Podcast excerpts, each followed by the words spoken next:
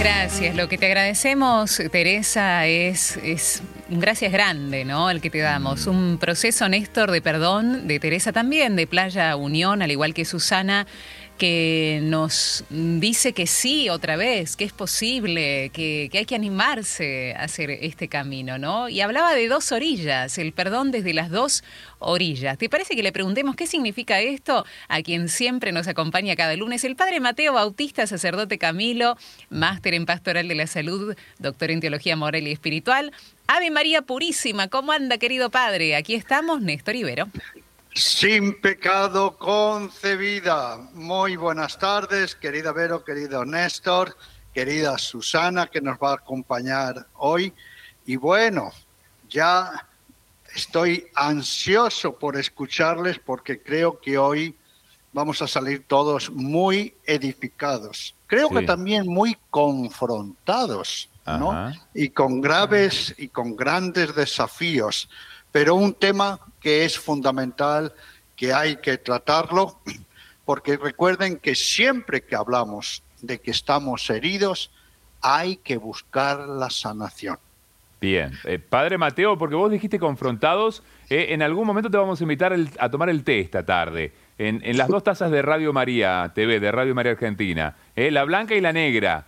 Viste que vos dijiste, y vamos a hablar de esto, ¿no? De, me parece que en cualquiera de las dos tazas, Padre Mateo, va a estar el perdón. ¿eh? Elijas la que elijas, Padre Mateo. ¿Vamos bien por allí? Sí, creo que las dos tazas son mágicas. ¿no? sí. Las dos eh, son mágicas. Exactamente, la, magia del perdón. Muy bien. Y aquí va a ser ¿eh? el duelo del perdón, el trabajo, porque este tema del perdón no es espontáneo, no es un tema solo de voluntad, pero lo vamos a ir desarrollando, lo vamos a ir desarrollando. Adelante. Así es, querido padre, le preguntamos a la querida audiencia, a la comunidad Radio María TV, ¿cuál fue la última experiencia de perdón? Aunque sea un perdón pequeño, ¿no? Porque creo que es un ejercicio que tenemos que hacer con nuestro corazón. El corazón se dilata, se ensancha cuando tenemos experiencia de perdón, porque en definitiva tiene que ver con el amor con mayúscula. Efectivamente, efectivamente. El perdón tiene que ver, en primer lugar, con una herida. Mm.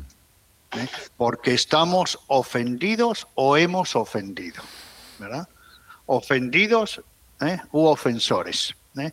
Entonces, lo primero, aceptar que estoy herido, que estoy sufriendo, que estoy roto, que estoy inestable que estoy sangrando por dentro. Mm. Porque cuando hablamos de una herida, en este caso, estamos hablando hasta de rencor, de resentimiento, de venganza, pero no solo eso, es de la inquietud, de la angustia propia, de la ansiedad, del desequilibrio, de la amargura, hasta de la pérdida del gusto por la vida. Entonces, lo primero, aceptar que cuando está el tema, la necesidad del perdón, es que hay una herida. Y esa herida tiene que sanar. No nos acostumbremos a vivir, a convivir con heridas abiertas. No nos acostumbremos a prolongar las hemorragias internas de nuestro sufrimiento. No nos acostumbremos a cruzarnos de brazos, a caer como víctimas y a pensar que el paso del tiempo o de los años. Entonces, primero, hay una herida. Segundo, firme propósito de abordar esa herida, porque el sufrimiento soy yo. Y mm. tercero, que si no hay perdón, no hay sanación. Si no hay perdón, no hay liberación. Y si no hay perdón, no hay paz y no hay futuro. Bien, bien. Bueno, ¿cuántas cosas que van apareciendo, Padre Mateo, que ya vienen apareciendo lunes a lunes, ¿no? Con testimonios, eh, con algunos conceptos que nos vas dejando, con la participación de, nuestra comunidad, de nuestra audiencia. Pero hoy, eh, me parece, padre, tenemos una invitada que nos va a ayudar mucho, ¿no? Que llega desde un lugar bellísimo que tiene la Argentina, provincia de Chubut, allí sobre el océano Atlántico, ¿no? Sobre el mar argentino, eh, cerquita de Rawson se encuentra Playa Unión, no sé si conoces, Padre Mateo, muy cerquita de la desembocadura, desembocadura del río Chubut. ¿Te parece que nos vayamos para allá? Sí, sí, lindísimo. He estado, he estado en varias ocasiones. Usted, querido Néstor, puede preguntarme de la geografía argentina lo que quiera. Bien. hoy, hoy la Patagonia, otro día le preguntamos por otro lado. Hoy nos vamos para ese lugar. Eso, ah, incluido hasta los, los cerros cordobeses subido en un burrito. Todo me puede preguntar. Muy bien, muy bien. Vero, lo presentamos. Bueno, Vamos, vamos, vamos a Playa Unión, un lugar, como decían, bellísimo de la Argentina, a conocer una historia, una historia de florecimiento, ya que estamos en primavera, ¿no? Donde floreció, ¿no? El perdón, que es un don por la etimología de la palabra, donde floreció la vida también, después de quizás estar en un lugar muy oscuro, según ella, hasta un infierno, también lo ha dicho. Querida Susana, ¿cómo estás? Bienvenida, bienvenida a este programa. Hola, el gusto es mío estar con ustedes nuevamente. ¿Cómo estás, Verónica? El padre Mateo, un gusto, y tu compañero que no recuerdo el nombre. Néstor, Néstor, aquí estoy. Néstor, eh, eh, igual, Susana, hemos alabado eh, esa parte de la Argentina, que es la provincia de Chubut, Plaza Unión, que todo el mundo habla. De, yo no conozco, pero el padre Mateo sí parece. Sí, el padre Mateo estuvo aquí, gracias a Dios que estuvo. sí, estuvo aquí en, la Patagonia. Recorrimos varios puntos. Qué bueno. Bueno, Susi, ¿cómo, ¿cómo se conforma tu familia? Sé que sos abuela, además de mamá. Contanos un poquito. Sí, soy mamá de cuatro hijos, tengo cuatro hermosos nietos. Em, parte de mi familia está en Buenos Aires, otra parte está acá en Chubut. Así que em, bien, eh, linda familia. Y bueno, si entro a hablar de la familia, somos muchos hermanos, sobrinos y, creo que rondamos los 60 en total. Ah, bien. las reuniones familiares deben ser un oh. momento importante para ustedes. Cuando se logra, porque si dijiste que están en distintos puntos del país. Sí, pero nos buscamos las formas de encontrarnos siempre. Así que somos muchos de familia. Qué bueno. Me imagino, Susi, que esto de ser muchos y la cercanía que tenés con tu familia ha ayudado a poder realizar el proceso de duelo, ¿no? Porque te has abierto, tenemos entendido, a, ese, a esa ayuda. Pero contanos cómo, cómo empieza ese proceso de duelo, ¿por qué acontecimiento en particular? Bueno, esto sucede en el 2014, cuando uno de mis hijos, Emanuel, con 16 años, se va a dar una vuelta en cuatriciclo por la costa de Playa Unión a las, a las 3 y media de la tarde. Mm. Y en ese momento este, él recibe una bala en su cabeza, él tenía el casco puesto y muere en el acto. Eso fue en, diciembre del año 2014. Dicen que por ahí estaban dos sujetos cazando. En ese momento este, creo que estoy convencida de que toda la comunidad de Rawson quedó impactada y yo creo que perdí el sentido de la vida ese día eh, fue una conmoción muy grande para toda la familia y para sus amigos. Mm. Él estaba insertado dentro del deporte, muy bien, y en su escuela. Recuerdo que esa tarde nos organizábamos para el acto de fin de año. Él estaba en quinto año, iba a recibir la bandera al día siguiente. Así que eh, estábamos felices con todos esos detalles que implica el fin de año para toda familia, ¿no? Cuando se hace como una evaluación, cuando se proyectan los festejos de fin de año, etcétera, etcétera, en esa alegría, en ese momento, sucedió esto tan terrible para toda la familia. De forma inesperada, ¿no, Susana, por supuesto? Eh, Totalmente. La, la, información, eh, digo, la, comunicación de lo que ha sucedido, ¿recordarás eso o tal vez no? ¿Cómo, cómo asumieron y cómo procesaron en ese primer momento de, de, bueno, de tomar conocimiento de que tu hijo había muerto? Y fue un aturdimiento porque él se va en el cuatriciclo con sus amigos, hablamos por teléfono, le digo, hijo, se hace tarde, volvé porque tenemos que ir a hacer las compras, las compras para que él esté lindo para el otro día, para el acto. Y dice, vieji, estoy volviendo, te amo. Esas fueron sus últimas palabras. Estaba acá, distante a unos 8 kilómetros de casa, em, en un lugar que se llama El Sombrerito, donde es este, concurrido por mucha gente que van a acampar, a pescar, a hacer su deporte y no llegó más. Y yo, ¿qué pasó? Y en eso me llaman por teléfono que había habido un accidente en el sombrerito y que me vaya para el hospital y eso hicimos y ahí nos encontramos con su muerte. Eh, no, eh, si tengo, no, no, hay palabras para esos momentos, ¿no es cierto? Porque el aturdimiento, en ese momento uno queda como sordo, no oye, no ve, no escucha nada, es un aturdimiento total. Y, y como mamá, eh, uno dice, se murió Manuel, me muero con él, ¿no?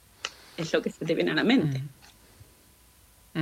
Susi, ¿cómo fueron los primeros días? ¿Cómo fueron los primeros tiempos? Eh, ¿Pudiste empezar a sacar la pena desde el primer momento? ¿Llorabas? Eh, ¿Cómo fue? ¿Qué sentías en tu interior mientras pasaban los días? Primero fue el shock, una muerte inesperada, repentina, una persona tan joven, tu hijo, ¿no? Eh, ¿qué, ¿Qué pasado en los primeros momentos, en los primeros días y semanas? Los primeros momentos fueron muy difíciles, pero el mismo día de, de sepultar a Emanuel, que llegué a mi casa, eh, me senté en la computadora porque siempre trabajé estando en la computadora, fue como automático, me senté y puse cuando muere un hijo, y yo digo que por gracia divina apareció un video del padre Mateo Bautista cuando mm. muere un hijo.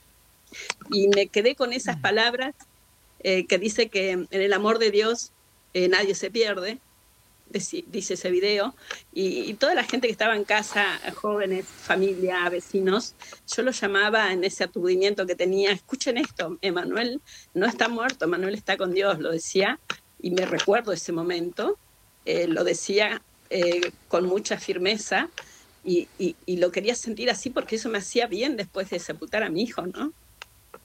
Y los días em, siguientes eh, vinieron a casa muchos padres eh, que también se le habían muerto hijos en forma parecida o no. Eh, me escribían otros papás, eh, todos ellos me hacían ver que yo no era la única mamá en sufrimiento y eso para mí fue importante porque yo creía que a mí sola me estaba pasando semejante cosa.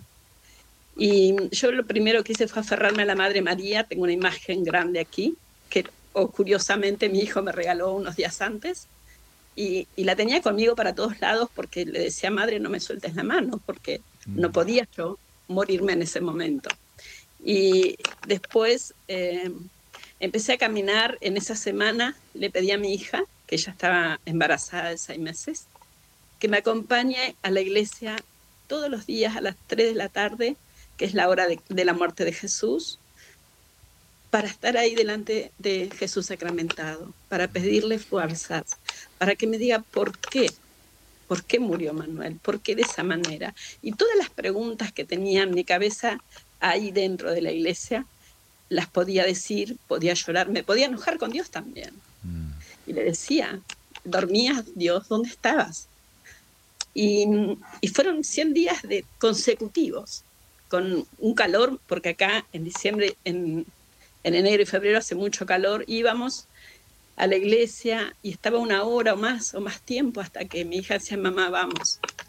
Y era mi, mi hora donde yo podía llorar, donde podía hablar con Dios y donde mm, recuerdo que en un momento sentí, sentí que Dios me abrazaba, que Jesús me abrazaba de una manera que creo que lloró conmigo, lo sentí así. Sentí esa paz del abrazo de Jesús. Eso fue después de permanecer horas y horas y horas delante del Santísimo. Esa fue una gran herramienta. Inmediatamente de la muerte de Manuel, una vez que vi el video del padre Mateo, me puse a escribirle a Manuel. A escribir en la computadora sin parar. A escribir y llorar y llorar y llorar y escribir y decirle, hijo, ¿dónde estás? Y todo lo que me venía al corazón lo escribía sin saber que la escritura era una, herramienta de gran sanación. Y necesitaba sentarme, era mi conexión con Emanuel, era mi tiempo con él. Mientras tanto, eh, empecé a pedir ayuda, en ese momento llega Carmen Astuti de Trelew, mm. Carmen eh, con la experiencia de su hija muerta, coordinadora en la ciudad de Trelew, es la mamá que no necesitábamos hablar, sino que con mirarnos a los ojos ella sabía que me estaba pasando. Y eso fue como para mí eh, levantarme del, pozo. Fue para mí volver a, respirar, a mirarla y decir, si ella está así, ¿cómo no lo voy a lograr yo, no? Y también en esos, en esos momentos llega a mi casa desde Comodoro Rivadavia, que está distante unos 400 kilómetros de aquí, Sandra.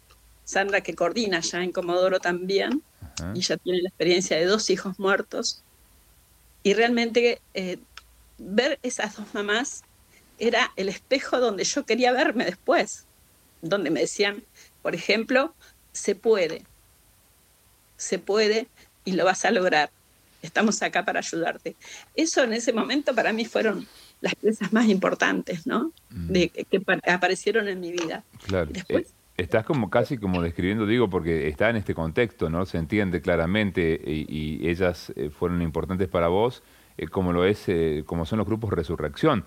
Pero pareciera que Dios, claro, en estas circunstancias tan difíciles te regaló un par de amigas, por lo menos, ¿no? No se conocían previamente, pero esto de, de sentir lo mismo es lo que sienten los amigos. Tal cual.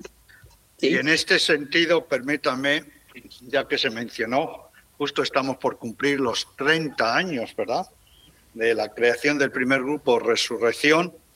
Y se ha mencionado a Carmen, a Carmen Astuti, a Sandra Gramá, eh, casi, casi ya para los 30 años coordinando el grupo Resurrección, apoyando constantemente año tras año. Pero qué importante es que estas personas tomaran la iniciativa. Todos tenemos que ser misioneros. Tenemos que ser misioneros especialmente en el momento del dolor, de la crisis, de la angustia, ¿no? Por eso qué importante es que en la iglesia tengamos en todas las parroquias la pastoral del duelo. Qué importante es que tengamos agentes de pastoral que escuchen, ¿eh? porque lo que más nos acaba de decir ¿eh? Susana, lo que más necesitaba era presencia, escucha y acompañamiento. Y qué importante lo que hemos escuchado. Miren, dice, con solo mirarme, ¿eh? yo veía que habían pasado por lo mismo, que me entendían. Esto es lo importante también de la pastoral del duelo. Está animada por todos, pero especialmente por agentes de pastoral que han pasado por la experiencia de la muerte de un ser querido. Miren lo que hemos escuchado de Sandrita, dos hijos en el mismo año, ¿eh? de Carmen, su hija. Bueno, y por eso es muy, muy importante que escuchemos estos testimonios de primera mano y sobre todo para saber que se puede seguir adelante porque, queridas amigas y amigos, estamos hablando con Susana, que es coordinadora de un grupo Resurrección en este momento, ya desde hace unos años. Ella está haciendo lo mismo que hicieron aquellas coordinadoras. Pero sigamos adelante, querida Vera, querido Néstor, porque creo que estamos escuchando cosas muy, muy interesantes. Pero aquí estamos hablando de un, de un asesinato. ¿eh? En la pastoral del duelo decimos las cosas por su nombre, ¿verdad? Mm. Su hijo fue asesinado y todo eso, ese hecho, porque además Susana hubo manifestaciones, ¿cómo lo fueron viviendo? Claro, eh, al mes de la muerte de Manuel yo comencé a participar en el grupo de resurrección de, de eh, y luego en Rawson, que ahí me acompañaron desde el primer día el padre Juan y el padre Marcelo, justo yo era catequista en ese momento, entonces, eh, creo que eso fue lo que hizo la llegada de estos dos sacerdotes a mi casa en, el mismo momento. Y también para mí fue muy importante la comunidad y los amigos de Manuel. Empezamos eh, la familia a, querer construirnos en el término de, unos días. Este, comienza la, lucha eh, todo el pueblo se sale a pedir justicia, sale mi familia, mis hijos, amigos, y yo tuve que levantarme de la cama para decir, soy la mamá, tengo que acompañar a mis hijos a pedir justicia. Y ahí empieza, ahí empieza eh, algo que es terrible, que yo sí hoy le tendría que decir a algún papá que no vaya a, a, esas, a, ese juicio, que no vaya. Yo la verdad que lo hacía y creo que eso me levantó de la cama, pero nada más. Fue muy duro mm. y a todas las audiencias. Fue durísimo ver a los asesinos de mi hijo sentado delante mío. Fue durísimo ver los fallos de la justicia, que siempre digo que la justicia nunca es justa.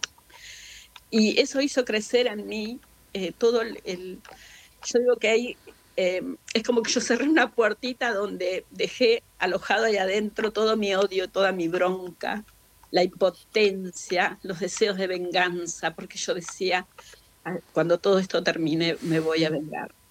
Por el otro lado le decía a mis hijos que no crezcan en el odio y en la bronca y en la venganza, pero yo estaba cultivando todo ese odio porque yo iba a las audiencias, estaba frente a los asesinos de Manuel y el odio crecía de una manera, el veneno se hacía tan fuerte que yo me estaba enfermando, enfermando con la participación de las idas y vueltas de la justicia, de los fallos contra fallos, y era toda la semana, era difícil y todo el mundo participaba, y yo decía, mientras estén los jóvenes ahí voy a estar aunque, aunque me cueste, y eso fui haciendo.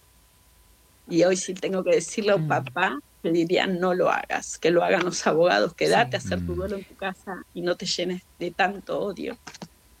Sí, Susana, ¿cómo fue el punto de quiebre acá, no? Porque nos estás hablando de sentimientos muy fuertes que uno no, no, no, tiene ganas de sentir. El odio, el deseo de venganza, la bronca, la ira, la represalia contra un otro, ¿no? ¿Cómo, cómo has manejado estos sentimientos y qué pasó luego para que hoy nos digas qué, qué pasó con todo eso que sentías? bueno, nosotros, yo empecé a coordinar después, hice todo el camino del duelo, comencé a coordinar y en, en una de las reuniones un papá me confronta y me dice, Susana, ¿usted cómo puede estar ahí sentada ayudándonos a nosotros con el odio que tiene usted hacia los asesinos? Mm. Y yo en ese momento le dije, no, no, no estoy pensando en eso, trato de, de devolver un poquito de lo que me dio a mí la, la sociedad. Pero cuando llegué a mi casa, sangraba mi herida. Y ahí me puse a pensar, ¿dónde voy con este odio? ¿Qué voy a ganar? Porque estoy ocultando lo que yo le decía a mis hijos, todo lo contrario, no odien, no, no, no, no digan nada en contra de los asesinos, vivamos, construyamos la familia, pero por el otro lado me mentía a mí misma, ¿no? Y yo me lo replanteaba, pero yo no dejaba que nadie me preguntara, ni siquiera el sacerdote, ni siquiera Carmen, que intentaba hablar del tema, le dije de ese tema no quiero que nadie me hable y me respetaba, ¿no? Hasta ese punto tiene un coordinador de respetar al otro. O sea que yo no podía, eh, nadie podía ayudarme en ese momento. Y sucedió que mm, viene a Chubut el padre Mateo Bautista y nosotros todos felices porque lo íbamos a conocer al padre Mateo, así que organizamos todos los encuentros en distintas ciudades donde él disertó aquí. Buscamos a los dolientes que, necesitaban ayuda. Y, todo fue bárbaro hasta que nos quedamos solos con el padre y ahí me preguntó cómo, cómo fue mi proceso de duelo, cómo estaba yo, hasta que me confrontó con una firmeza tremenda, que me lo acuerdo como si fuera hoy mismo, y, y, se dio cuenta, él se dio cuenta de, de, lo guardado que yo tenía, porque yo de ese tema no le hablé, y ahí fue cuando él me confronta y me dice, Susana dice, ¿y, su hijo? ¿Los habría perdonado? Mm. Le digo, sí, mi hijo sí, porque conozco su corazón, él los hubiera perdonado. Y dice, ¿y si su hijo, que es quien murió, los perdonó, ¿por qué usted sigue dándole permiso a los asesinos de su hijo para hacerle sufrir? Y me sigue confrontando.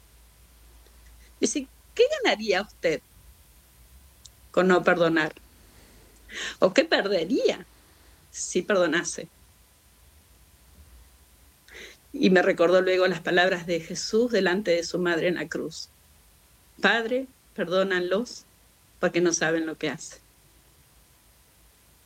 Para mí fue tremendo. Me acuerdo de lo que lloré, no se los puedo transmitir, pero yo decía, en ese momento todavía, yo decía, el padre no entendió nada, no sabe lo que yo siento. Tal cual como te los cuento, fue tremendo, pero fue justo lo que yo necesitaba, esa confrontación que me haga transformar todo ese odio, que me haga transformar ese veneno. Que, ¿A quién iba a amar yo con tanto odio? ¿Cómo mm. iba a ser mi vida? Me planteaba de esos días, ¿no? Ah, hay, hay relatos en la Biblia, Susana, el padre Mateo también lo puede contar con más experiencia y mayor conocimiento, ¿no? Que, hablan de, enfrentamientos importantes donde Dios se hace presente y a veces eh, cuando el padre Mateo lo ha dicho también a veces, ¿no? Hay, dos caminos a veces, por las buenas y por las malas. ¿eh? San Pablo tuvo que chocar contra Jesús, o mejor dicho, Jesús eh, le da un topetazo a San Pablo para que reaccione. Se llevó flor de golpe también San Pablo, ¿no? Pero Susana a veces me parece que en ese momento habrás dicho, pero si yo vengo de un golpe, durísimo, de haber, eh, como decimos todos, de haber perdido a un hijo, eh, y que este sacerdote me venga a plantear esto, era otro golpe. sí, tal cual. Eh, en ese momento eh, me acuerdo que lo hablé después con el padre Marcelo Nievas y el padre Marcelo en ese momento eh, estaba feliz porque el padre Mateo había llegado a lugares que yo a nadie dejé llegar antes, ¿no?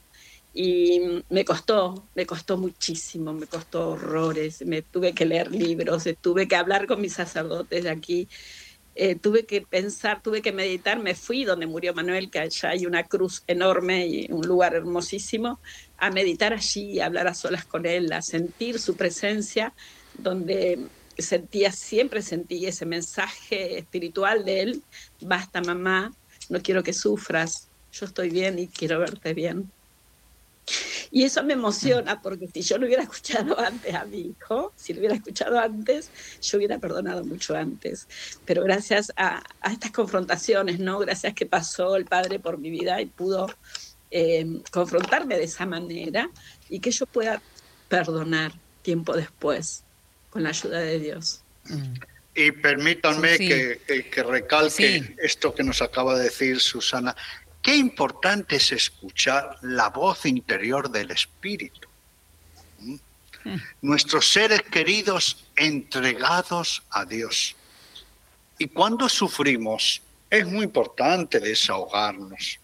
Es muy importante contar nuestras penas, pero tenemos que practicar la actitud de escucha.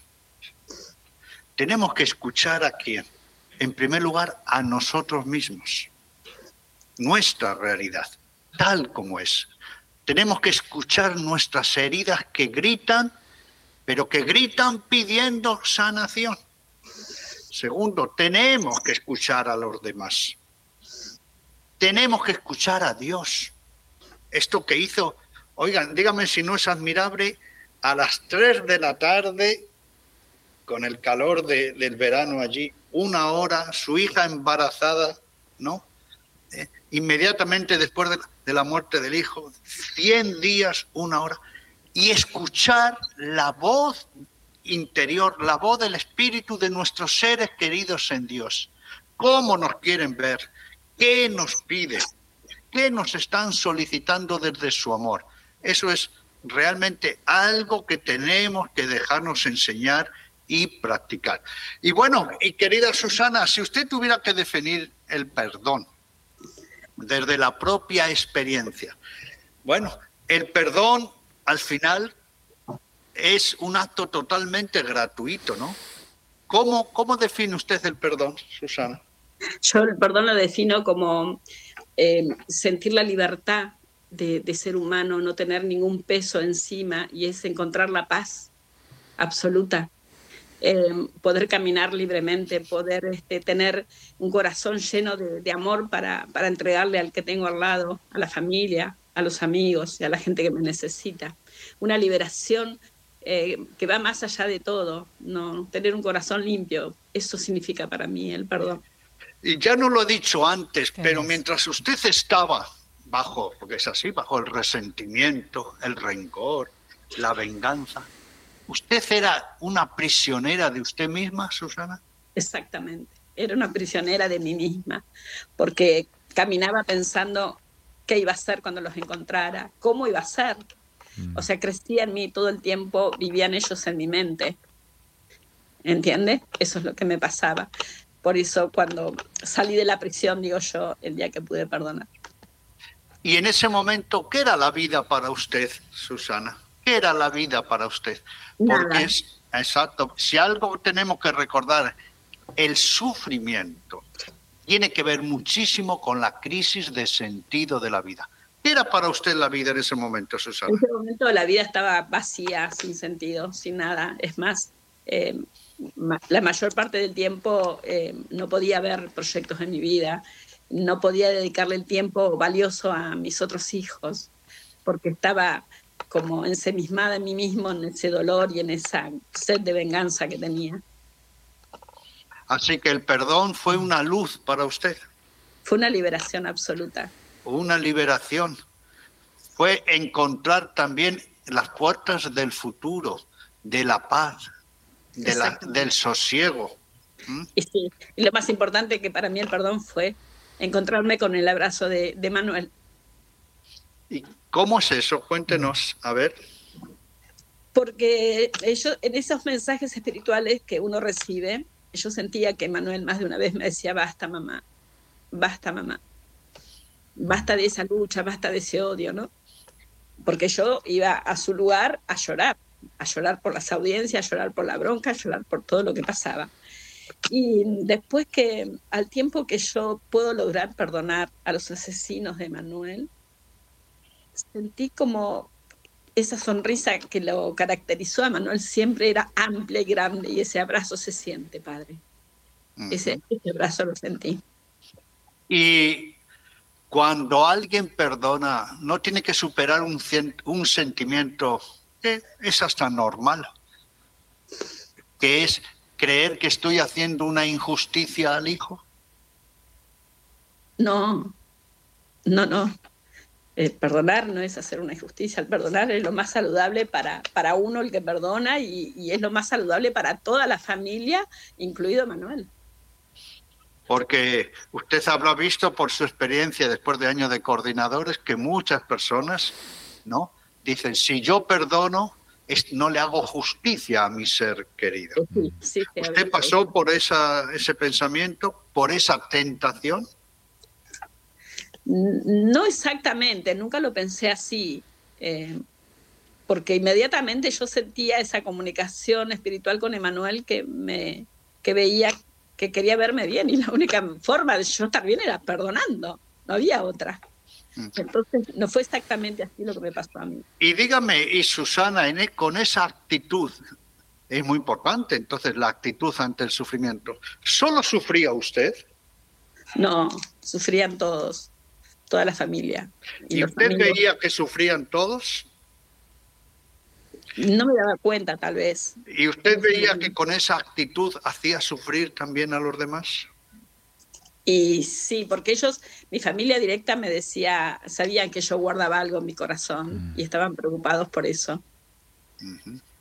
Y es importante que, eh, que usted, escucharlo de, de usted, eh, decirle a los dolientes en este momento que hay que hacer un esfuerzo también desde el propio sufrimiento, desde la propia herida abierta para ponerse en lugar de los otros que sufren? Tal cual, es así como dice, sí, padre. Bueno, y, ahora, querida Vero, querido Néstor, querida audiencia, tengo que hacerle una pregunta obligada a Susana, si me dan permiso. Si no, vamos a hacer una cosa, vamos a hacer una pregunta, esta que seguramente es muy importante como las anteriores, pero vamos a hacer una pausa porque necesitamos también decantar semejante mensaje que está dando Susana en este momento. Es más, hay mucha gente que me parece que tiene ganas de decirle cosas a Susana o preguntarle algunas cosas a Susana, así que abrimos, ¿le parece padre para que no solamente usted le haga la pregunta importante, sino también la gente? ¿Qué le parece? Hacemos una pausita de paso. Muy bien, adelante, adelante. Vamos, vamos a la música. Vamos entonces.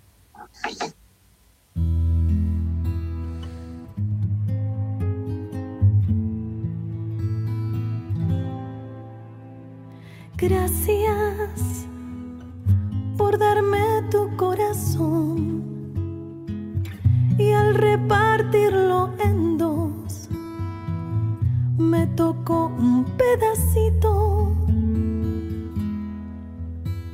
Sabes, eres fácil de extrañar, no me puedo acostumbrar me hace falta tu cariño. Gracias por tu trato especial, porque en cada despertar yo podía contar contigo. Y te vi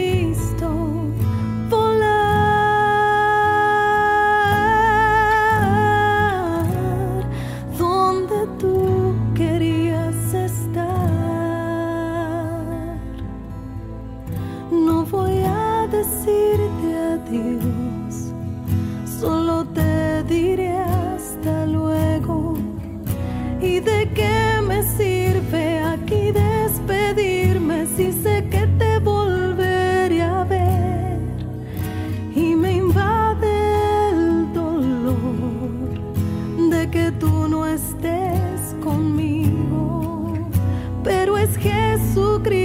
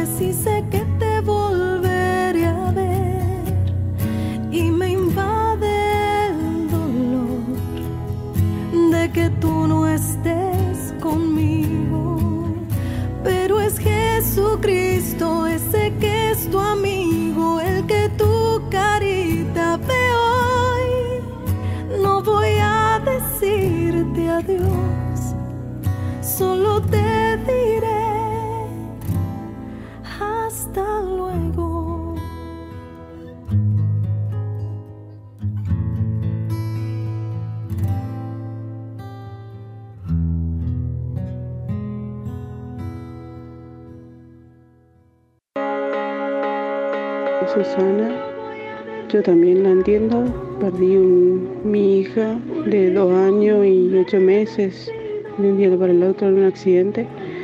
Y gracias a Dios, a la Virgen, estoy y le mando un fuerte abrazo en Dios.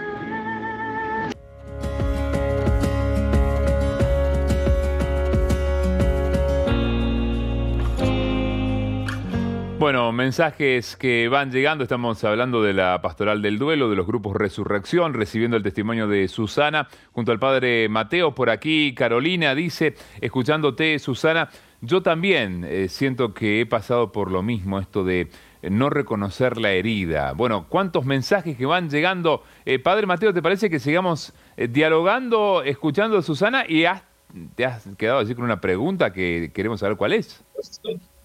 Bueno, y es una pregunta fuerte, pero es una pregunta obvia. ¿Y cómo fue cuando se encontró con los que o con quien disparó y mató a su hijo, Susana? Eh, mire, padre, eh, yo no he tenido la oportunidad de encontrarme con ellos. Eh, el que sí se encontró con ellos es mi hijo, Agustín. Agustín en ese momento tenía 15 años cuando muere su hermano y, hace cuatro años atrás se encuentra con uno de los asesinos de, de Manuel. Este señor lo llama, le dice, ¿no me reconoces? Agustín le dijo que no. Le dijo, bueno, yo soy eh, uno de los que responsables de la muerte de tu hermano y quiero pedirte perdón. Quiero implorarte el perdón porque no puedo vivir con esa carga, no puedo dormir, no puedo vivir. Y mi hijo, que fue el que siempre dijo que los iba a matar, así nomás, y que nosotros nos preocupábamos mucho por, por cómo él pensaba, dice que en ese momento sentía que le iba a hacer algo y lo único que le salió a hacer fue eh, darle la mano y decirle en el nombre de mi hermano te perdono. Esa fue la, experiencia cercana del perdón, que fue muy fuerte para él, siendo aún muy joven. Y para nosotros la familia fue un alivio y creo que él eh, fue aprendiendo de las herramientas que yo iba pasándole a la familia, de todo lo que encontraba y de todo lo que a mí me pasaba en cada encuentro de los grupos de resurrección, yo le transmitía a ellos todo, absolutamente todo. Y también hablé con ellos mucho del perdón, de lo liberador que era perdonar. Y creo que ese fue el resultado más, más hermoso que yo pude vivir. Mm. Y querida Susana, fuerte. querida Susana, el tema del perdón es una fragua, ¿verdad? El perdonar necesita tiempo, un corazón herido, es un proceso. ¿Por qué es tan importante ese encontrarse en los grupos de resurrección de la pastoral del duelo semana tras semana? Desahogarse, sacar la pena, escuchar al grupo, a los coordinadores, confrontarse, leer la palabra de Dios, ¿eh? hacer y poner voluntad para sanar. ¿Por qué es muy importante el trabajo de duelo, querida Susana? El trabajo es muy importante porque uno puede llegar al fondo de su herida.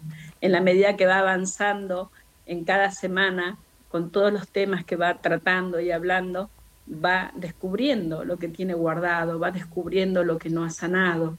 Y el que participa del grupo se encuentra con sus pares y ellos mismos en sus experiencias van ayudando al otro para poder ir sanando todos de la mano, ¿no? ¿Y a usted le ayudó la mutua ayuda? Sí. Fíjese lo que hemos escuchado antes de aquella persona que la confrontó a usted. ¿Por qué es tan importante la mutua ayuda semana tras semana y por tanto dejarse ayudar, no le parece? Sí, es primordial dejarse ayudar, abrir el corazón en el grupo y poder ser transparente y decir lo que le pasa a cada uno, eso eh, es invalorable porque uno se ayuda porque se abre y expresa, pero está ayudando sin darse cuenta al que tiene enfrente, ¿no? Está ayudándolo a hablar, está ayudándolo a confiar y está sanando él y sanando al de enfrente, al que tiene al lado. Y para usted, finalmente, para dar paso a Vero y a Néstor, ¿qué es lo que más le ayudó del acompañamiento en la pastoral del duelo en los grupos Resurrección? ¿Qué fue lo decisivo para usted, Susana?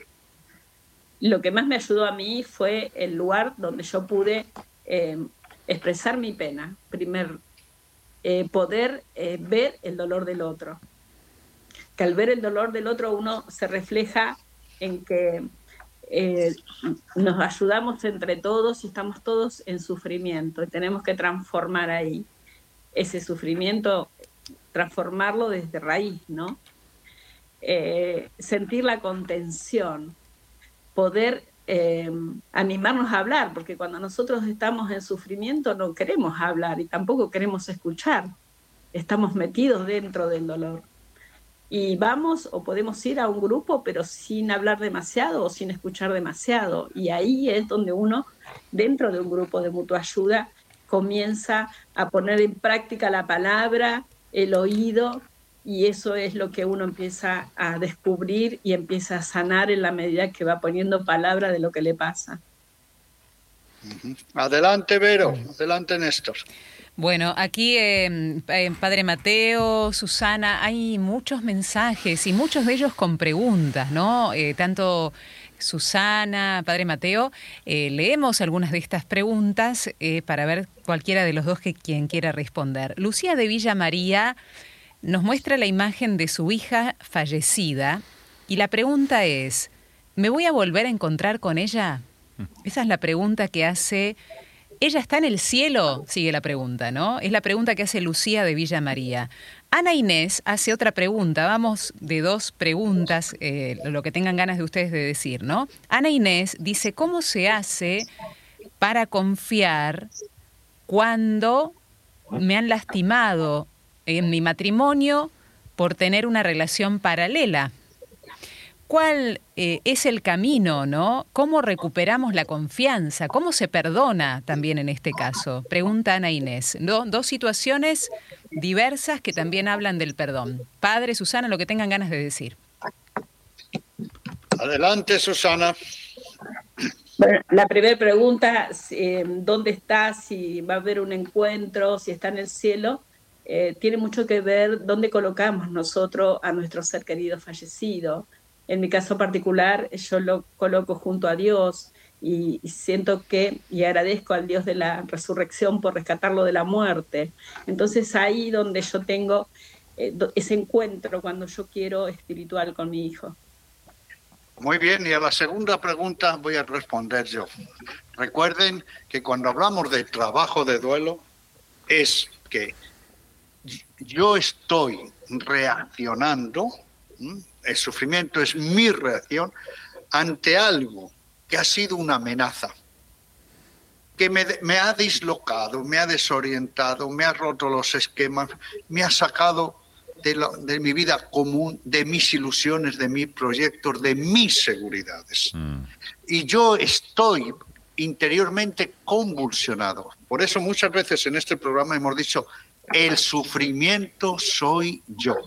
El trabajo de duelo es esencialmente qué hago yo conmigo mismo. Y por eso en las heridas, sanar las heridas, no es una cuestión de una fórmula matemática, no.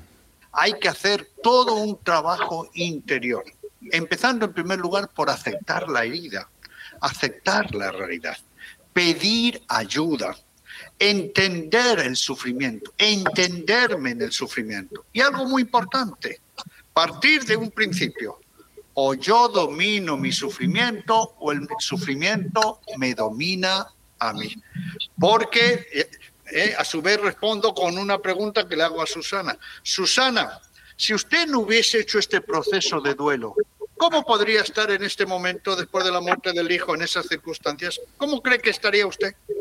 Yo, yo creo que no estaría hoy aquí, no estaría, sinceramente, eh, porque el, trabajo en, los, grupos de mutua ayuda ha sido eh, tan sanador eh, que me llevaron de la mano.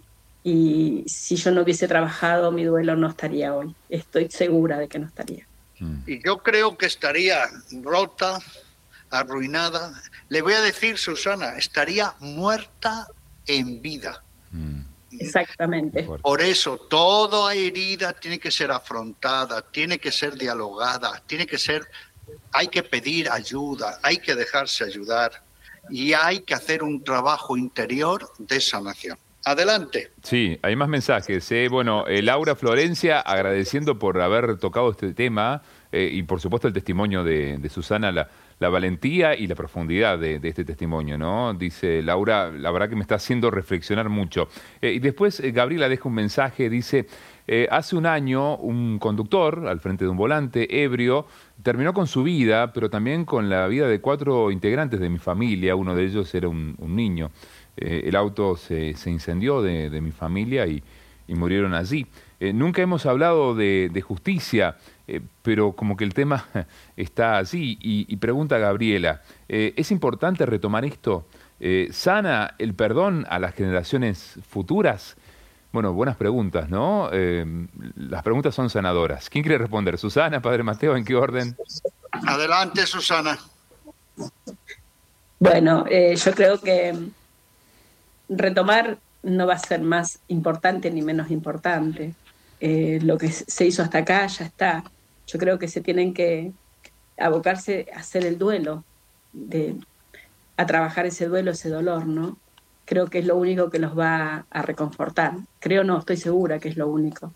En mi experiencia en la justicia ha sido totalmente eh, nefasta, ¿no? no sirvió para nada, o sea que fue para agrandar más el odio y la bronca y perder un montón de tiempo que se lo podría haber dedicado más a la familia o a otras cosas. Por eso un consejo sano que yo les daría, eh, nada va a retribuir por más justicia que quieran buscar hoy.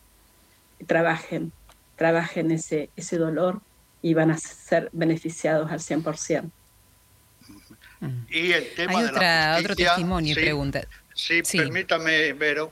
El tema de la justicia es, un tema, es, un tema, candente, mm. Miren lo que hemos dicho antes. Muchas personas llegan a pensar, si yo no hago, no me preocupo para ver quién ha sido el asesino, para que tenga hasta su castigo, yo le estoy haciendo una injusticia a mi ser querido, ¿no? No me voy a quedar tranquilo, ¿no? Entonces, la justicia es un derecho y es hasta una obligación. El tema es cómo se lleva ese proceso de justicia, ¿no? ¿Quién se tiene que poner al frente de ese proceso? ¿Tiene que ser el mismo doliente, el doliente más directo, o tiene que ser otra persona porque eso es un desgaste hasta de años, hasta de años. Y sobre todo no caer en la tentación de pensar que hacer un proceso, llegar a una sentencia, con eso ya se hizo el trabajo de duelo. No, porque la herida va a estar incluso más abierta que al principio. Son dos planos complementarios pero distintos. Pero quiero decir una cosita, que es, en muchos casos de asesinatos, nosotros que tenemos en la pastoral del duelo 30 años, lo hemos visto, nunca se va a saber quién fue el asesino. Nunca se va a saber quiénes son las circunstancias, ni los, ni los motivos, nunca.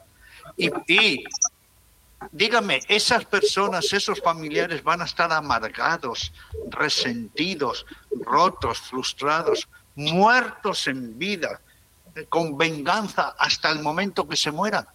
Si no llega el perdón, el perdón no habrá sanación. Miren que el perdón nunca se puede comprar. ¿eh? Podrá haber una sentencia, ¿eh? Pero nunca, nunca se puede compensar con el perdón. ¿En qué sentido? El perdón al final es un acto de liberalidad, de generosidad. Es como dice un don, porque nada puede comprar, nada puede comprar un perdón.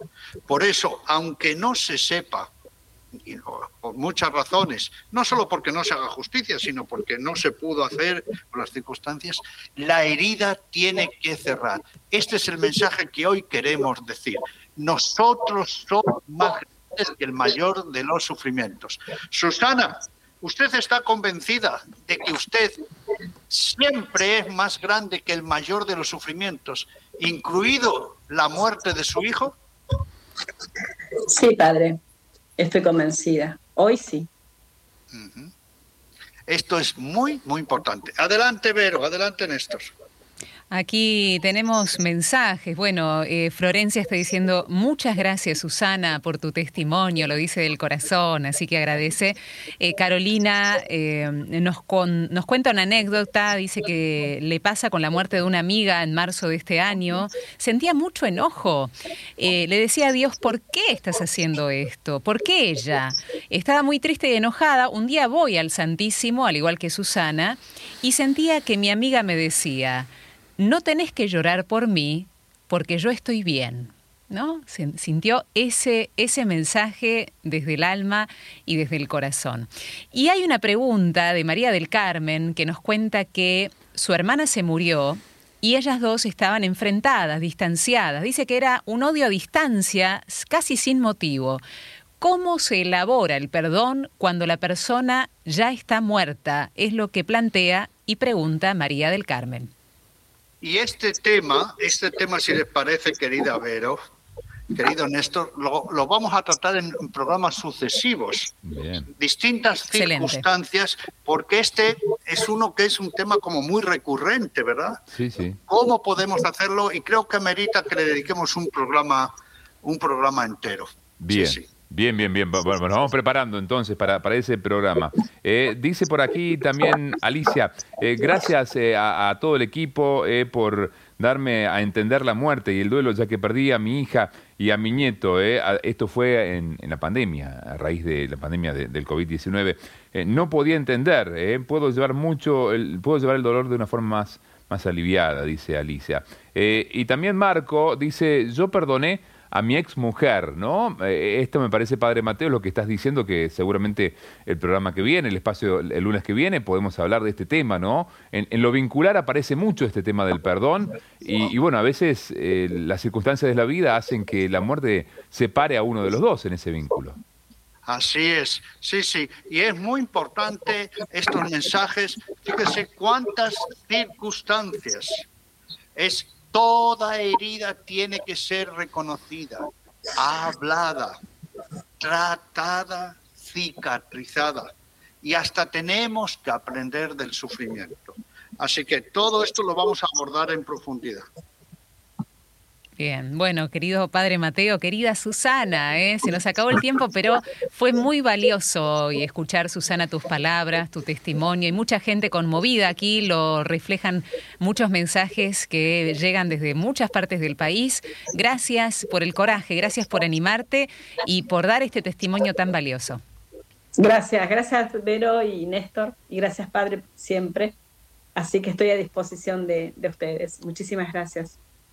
Bueno, y claro, querida Vero, y dígame, querida Susana, ¿no tenía bastante con lo que usted tenía como para ponerse a coordinar un grupo resurrección?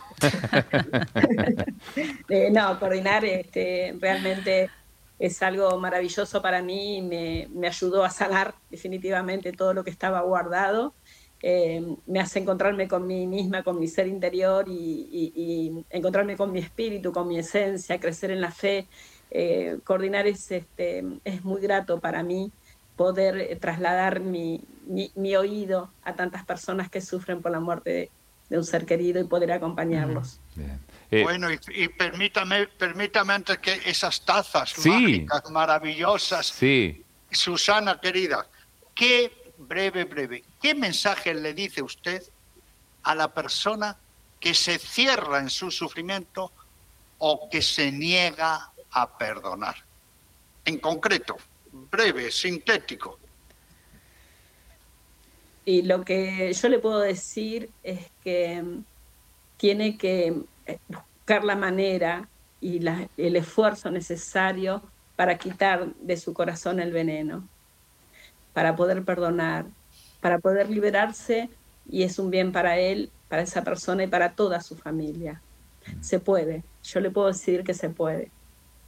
Mm. Eh, padre Mateo, ya en el final quedó el, duelo de las tazas. Vos dijiste que va a ser un duelo esto, pero eh, a ver, va a ser una elección. ¿eh? Susana y Padre Mateo. Eh, ¿Quién elige cada cual? Hay una blanquita o una, morenita de las tazas. Susana, ¿vos cuál las elegís? damas, que elijan las damas, primero las damas. Susana, ¿cuál elegís? La, taza blanca. La blanca. Padre Mateo, te queda la negra.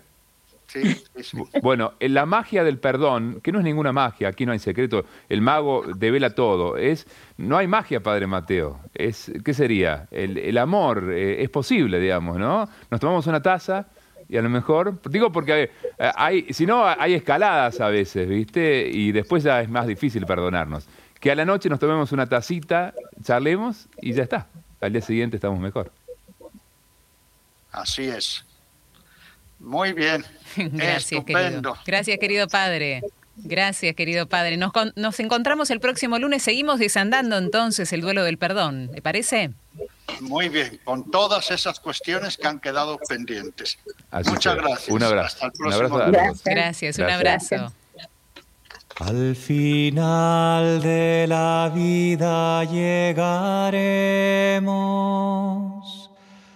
con la herida convertida en cicatriz.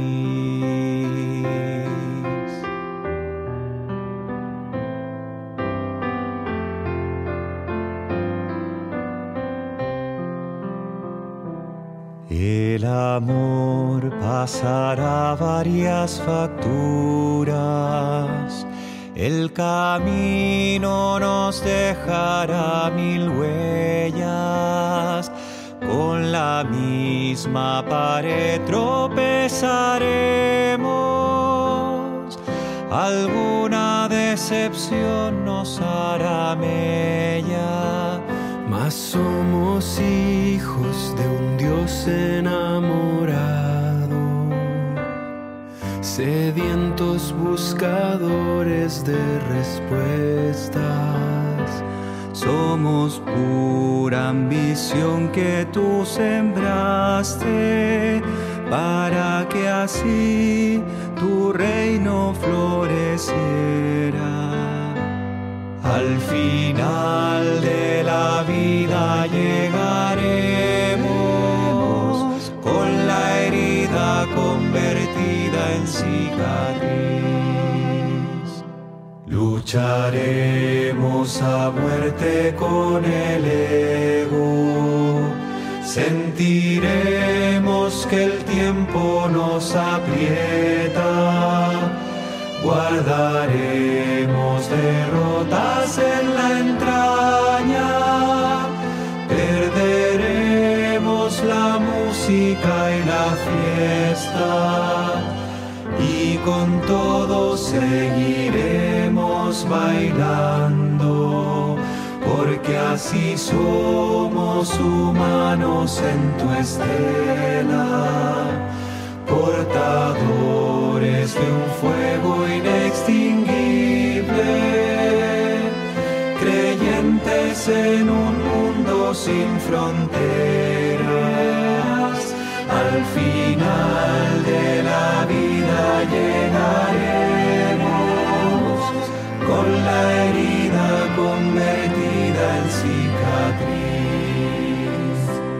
Somos fragilidad entusiasmada, soñadores que no se desesperan. Nunca renunciaremos al mañana, el hoy nos toque la tormenta.